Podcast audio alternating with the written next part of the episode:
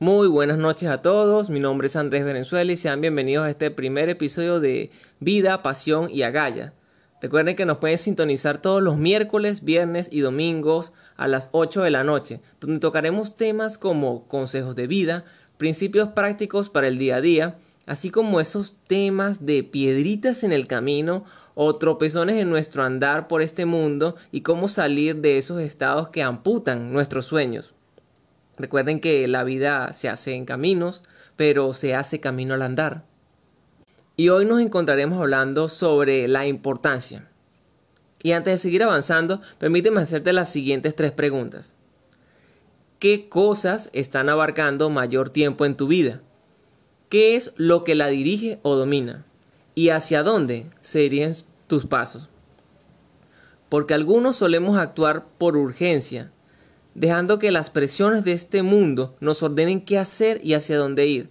Nos acostumbramos tanto a lo instantáneo que vivimos de momentos, ocasiones fugaces y placeres de minutos, minutos que no volverán jamás y horas que no te ayudarán a alcanzar aquello que en realidad posee valor alguno.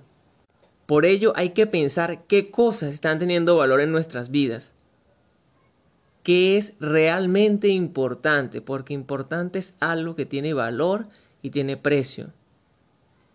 Pero caemos en ese círculo confuso. Y digo confuso porque a veces pensamos que las cosas urgentes o las cosas momentáneas son igual de importantes. Y urgente es todo aquello que te aprisiona o te encapsula por alguna razón o circunstancia a hacer algo. Es como un teléfono que lo tengo y entonces la batería todo el tiempo me está diciendo me descargo, me descargo, me descargo y siento la presión, la necesidad de cargarlo. Tengo la urgencia de cargarlo porque hay algo que me exige hacer algo de manera pronta y urgente. No tengo tiempo para pensar. Pero entonces también está lo placentero, o sea, lo momentáneo, lo instantáneo. Vivimos en una sociedad, en un mundo donde todo se consigue ya y entonces queremos todo ya, pero aquello que conseguimos de manera fácil ciertamente no nos brinda mucha alegría. Porque es eso, momentáneo, de corta vida, dice el diccionario. O sea, o placer fugaz. Y una persona dijo una vez que la gran incapacidad del ser humano era el poder estar en una silla en un espacio vacío. Y esta persona lo decía en su discurso, lo explicaba, diciendo que muy pocas veces nos sentamos a pensar con claridad y a reflexionar todo lo que hemos hecho, lo que estamos haciendo y hacia dónde vamos.